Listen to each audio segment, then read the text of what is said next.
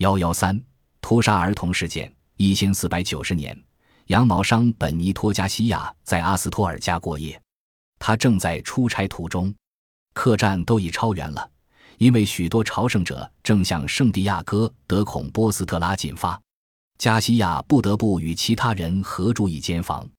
当他睡着后，同房的其他人为了偷钱而搜他的背包，他们发现了一块圣饼。加西亚背包里的圣饼形状很特殊，发出一道光亮。这些人立刻扑上去揪住他，拖着他去见法官。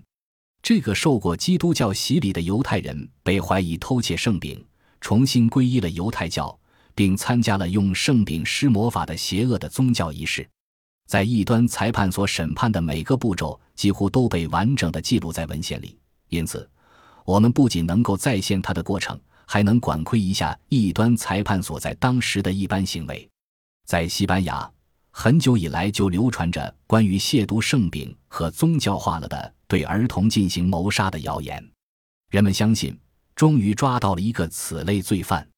由于加西亚坚持自己无辜，他受到残酷的鞭打，一块布堵住他的嘴，然后用一只漏斗向他的喉咙里滴水。这个差点窒息的人崩溃了。最后承认他重新皈依了犹太教。五年前，一个名叫胡安·德奥康纳的犹太人诱使他在星期五吃肉，并重新按照摩西法则做事。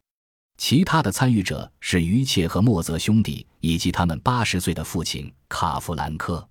这些在严刑下招供出来的人立即被逮捕起来。除了莫泽，他在捕快到来前就死去了。于切。卡夫兰科与加西亚一起被送到塞戈维亚的监狱，在那儿，刚满二十岁的于切生了很重的病，以致他相信自己正在死去。他请求给他派一名犹太医生和一个拉比，这给了正在调查整个事件的法官一个机会。他宣称，人们不能拒绝一个濒死之人的这种要求，并同意派来医生和拉比。事实上。陪伴到来并假称拉比的人，却是多名我会的修道士。处于高烧迷乱状态中的于切声称，他知道一起儿童谋大法官出生地巴利亚多利德旁的托尔克马达村杀案。三年前，他在拉瓜尔迪亚的一家磨坊主那儿买过小麦。这一家的四个兄弟向他吐露，他们曾诱拐过一个信基督教的小男孩，并在耶稣受难节把他钉在十字架上。法官马上认识到这一招供的重要性，立刻向最高级的宗教法庭通报了此事。最高审判官托尔克马达把这件事揽了过来。他终于能够证明谣言是真实的，他终于能够找到证据支持他的要求，即把所有犹太人赶出西班牙。于切后来恢复了健康，立刻收回了他的故事。此后，他被晾在地牢中三个月。没有任何关于他的案情审判进展的消息，也没有任何人与他交谈。当这个犯人完全被拖垮和神经错乱后，审讯重新开始。他被指控亲自参与了钉死孩子一事。于切要求法庭给他请个辩护人，这个要求例外的得到满足。辩护人有力的指出，指控过于模糊不清，不能构成提出控诉的基础。此外，于切是犹太人。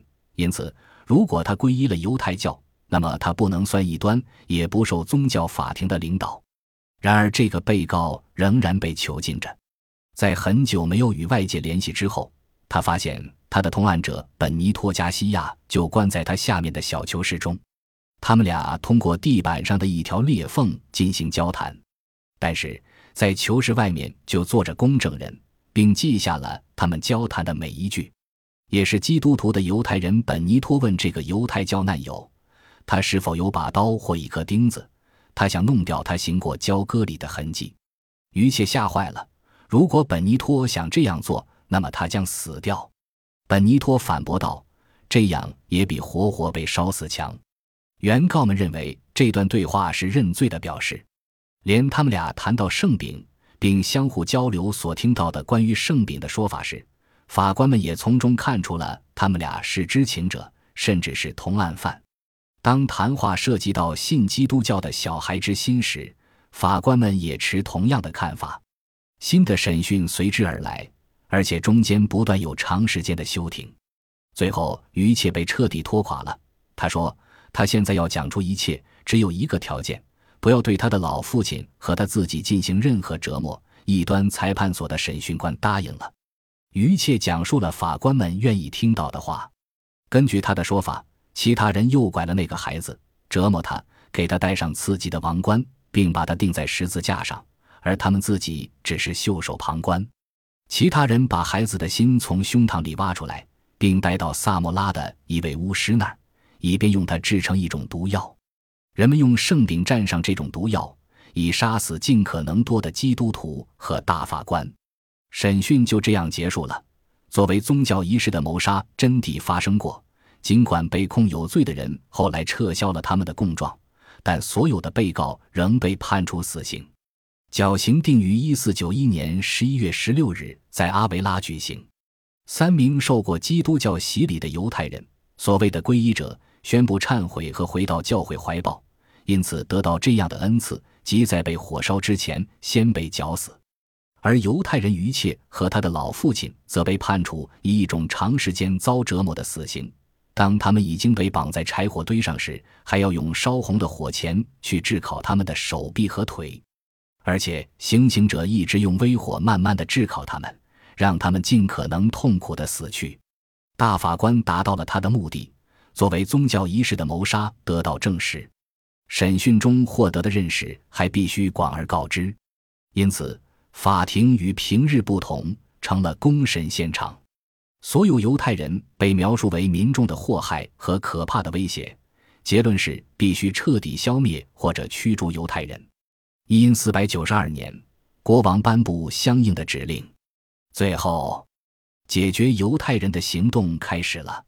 写历史的人还杜撰了一个传奇故事：那个被基督教的敌人们拐骗的四岁小男孩，作为一个圣徒忍受着折磨，只有当地人们抽打他的鞭数超过了耶稣被钉上十字架前挨打的鞭数时，他才叫起来。然后他被套上一个荆棘王冠。当罪犯们用刀割开他的胸膛。准备挖出他的心脏时，却没有立刻发现他的心脏。这时，受刑的小男孩用平静的嗓音告诉凶手应当怎样做。